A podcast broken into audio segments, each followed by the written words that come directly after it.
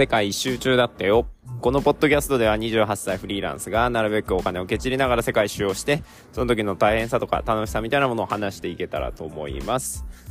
はい。えー、リスボンに来てもう5日ぐらい経ってるんですけど、まあ、まだ2回目のポッドキャストですね。まあ、っていうのも本当に、えー、まあ、ほどほどに観光してほどほどに仕事はしてるんですけど、まあ、特になんだろうな、語るようなハプニングとか、なんかはめちゃくちゃ良かったものとかが、まあなんだろう、もう街全体がそもそもね、めっちゃ美しいんで、うーん、まあいいものがないなんていうことはもう全然ないんですけど、ただちょっと散歩で終わってるなっていう感じだったんで、まあ撮ってなかったっていうことですね。ただね、えー、昨日ちょっとこれじゃ、えー、まずいなっていうのと、まあ行きたいところがあったんで、えー、行ったんですよ。まあ、昨日、えー、午前中は仕事をして、で、午後からね、えー、確か、ポルトガルに、まあ、前調べた時に、世界で一番古い本屋があるみたいな、っていう話を聞いたんで、えー、僕も仕事がね、出版社で働いてるっていうこともありますし、そもそもね、本が大好きなので、まあ、ポルトガル語のね、本を買うかどうかは別にして、まあ、そこをね、見てみたいなと思って、行こうと思ったんですよ。で、まあ、地下鉄、まあ、ポルトガル便利なのが本当に、まあ、バスはもちろん、えー、路面電車も走ってるし、で、電車も地下鉄もあるんで、まあ、本当に中心街から正直離れていても近くに駅があればもう観光は結構余裕なんですよね。で、しかもなんだろう、あの、まあ、前も言ったんですけど、 Suicaみたいなカードもあるんで、えー、まあそこもね、えー、チャージして使ってっていうのですごい便利ですね。ただこのカードね、えー、まあちょっと話ずれるんですけど、このカードすっごい不思議なのが、まあ、日本のね、 Suicaとか、えー、マナカとか、大阪だ、イコカか。イコカとかって、なんか電子カードって電子カードっていうとちょっとよくわかんないですけど、ちょっと硬くてなんかプラスチックみたいな肌触りじゃないですか。本当にプラスチックかどうか、まあどうかちょっと僕わからないんですけど、でもなんかポルトガルのそのカードって完全にどう触っても紙なんですよ。なんで財布に入れてたら、あ、ちょっと折り曲がってたみたいな感じにもなるんですけど、それでもちゃんとね、えー、こうかざしたらピコって扉が開くようになってるんですよね。まあね、えー、すごいしょうもないことなんですけど、不思議やなと思って使ってましたね。で、地下鉄乗り継いで、まあ乗り換えとかして、えー、まあ20分ぐらいかな。で、まあそこで、えー、スーパー見つけたんでパン買って昼飯食べて、で、公園に座ってゆっくりして いたんですよ。まあ本屋に向かう途中だったんですけどね、もう最近本当に、えー、最近に始まった話じゃないんですけど、カフェというか、結構ね、えー、なんだろうな、ポルトガルもそうですし、まあ、アジアもそうだったんですけど、公園とかに行ったら、なんかコーヒー買ってベンチで座る場所みたいなのがあって、もうそこでゆっくりするのがもうすごい好きなんですよね。まあ、トルコでもチャイでしたし、えー、インドだったら、インドもチャイ。まあもうチャイのものは違うんですけど、まあ本当にそういう見つけたらこう飲んでゆっくりしてる。僕多分ね、今日本のね、うん、こんもうね、ゴリゴリ偏見入ってるんですけど、あの、僕の偏見では、あの、OL さんがよくね、趣味でカフェ巡りとか、結構マッチングアプリしてたんで、よくね、趣味の欄とか見るとカフェ巡りってあったんですけど、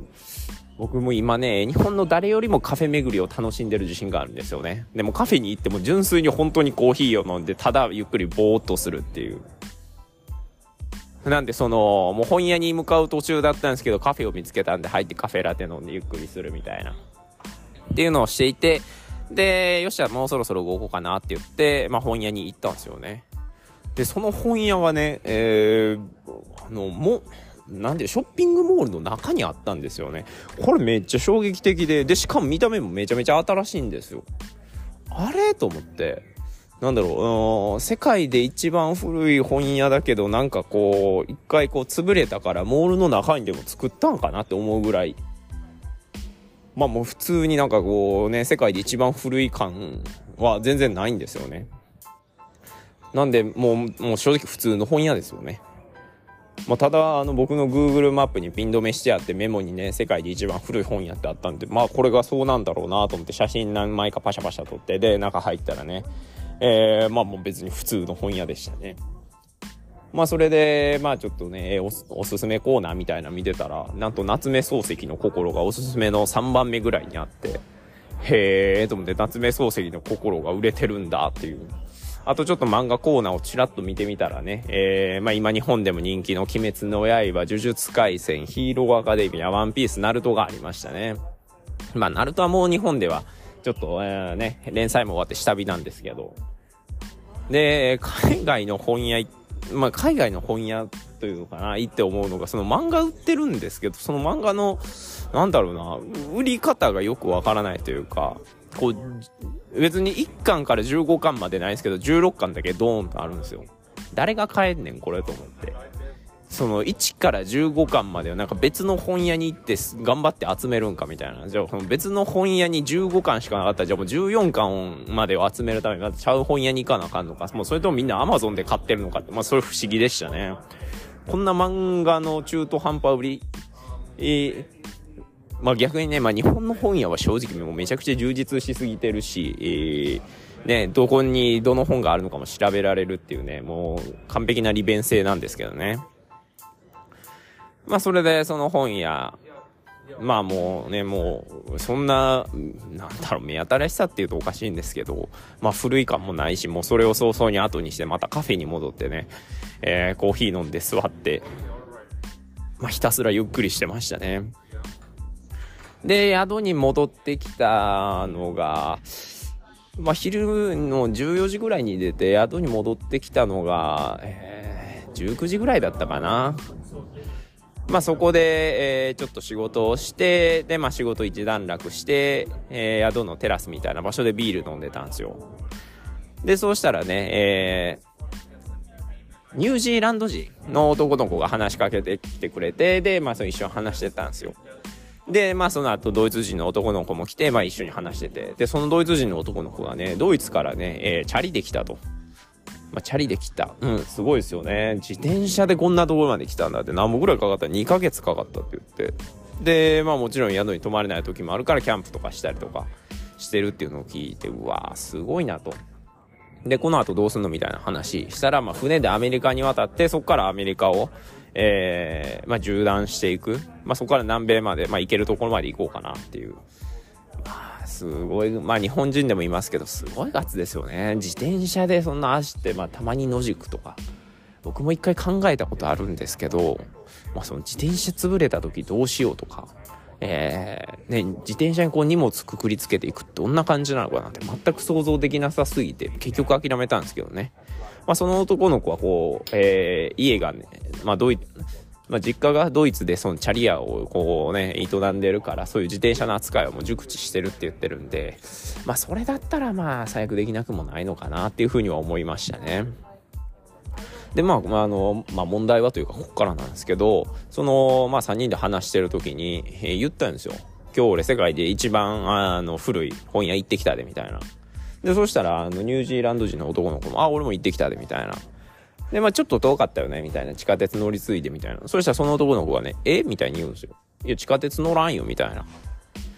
もうここから歩いて10分ぐらいで行けるよって言われて、もう逆に今度は僕がえ？みたいになって。え、で、この、この場所じゃないのって言って写真で見せたら、違うんですよ。いや、そこじゃないよ、みたいな。何それ？みたいな。それ普通の本屋やで、みたいに言われて。で、え？みたいな。いや、でも俺のメモではって言って、改めて調べてみたら、なんだろう、えー、ちょっと発音がよく、ね、えー、ちょっと正確にはわからないんですけど、えー、その世界で一番本、えー、古い本屋の、えー、まあ名前っていうんですかね、が、えー、リブレイロス・ベルトランドっていうのかな？リブレイロス・ベルトランドっていうのが、えー、多分世界で一番古い本屋の名前なんですけど、僕が言っていたのが、ベルトナンド・リブレイロスなんですよ。だからもう逆みたいな。あなんかこう言うなら、こう、世界で一番古い本屋の名前が、えー、本屋ベルトランドだとしたら僕が行ったのはベルトランド本屋だったんですよね。もうそれで、うわーみたいな。もうね、二人もね、ゲラゲラ笑っててね。そう僕はね、もう全く古くない、えー、ただ普通の本屋に行って、勝手にちょっと感動して写真を撮っていただけなのかと。もういうことだったんで、えー、まあちょっとこうね、今日、改めて本当に一番古い本屋に行かないといけないなっていうふうにはなりましたね。で、まあビール飲んでて10時ぐらいになってきか、なってからかな、ちょっとお腹減ってきたなと思って。なんか知らないんですけど、僕のなんか食う時間がどんどん遅くなっていて、今。朝ごはんはまあ、7時、8時っていういい時間に食べるんですけど、そこから昼が14時、15時ぐらいまであんまりお腹減らないんですよね。まあ仕事してるんで、こう動いていないっていうのもありますし、まあ、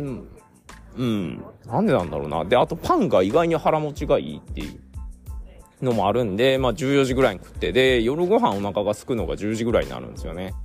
で、二人に夕飯食ったって聞いたら、あ、もう俺ら食べたよみたいに言われたんで、どうしようかなって言って、そういや宿に、なんかあの、ご飯の一覧みたいなメニューあったなと思って、で、宿のおっちゃんに聞いてみたんですよ。あの、このね、えー、ヌードル。要は、あの、この、まあ、麺って何みたいに聞いたら、あ、それはないって言われて。じゃあこれはって言ったら、それもないって言われて。で、これはって言ったら、それもない。逆に何があるのって言われたら、その、もうそこのね、えー、宿の受付のところに空いてあったキットカットとプリングルスっていう、まあ、ポテトチップスですよね。これしかないって言われて。それしかないのならメニュー捨てろやと思って。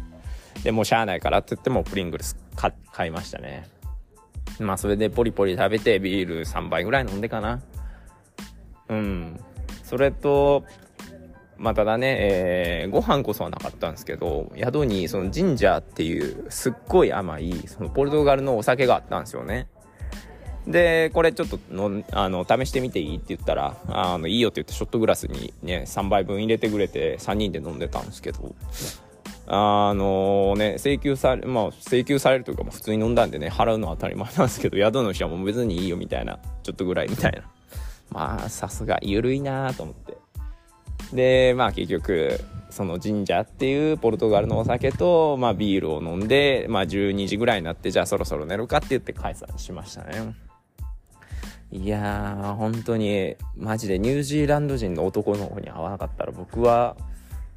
なんだろう本当に周りの人にここれが世界で一番古い本屋なんだぜって言って何もない普通の本屋を見せて自慢していたのかと思うとゾッとしますね。まあ、今日はね、えー、ちゃんと正しい方の、えー、世界一古い本屋に行ってみたいと思います。では今日はこれまでさよなら。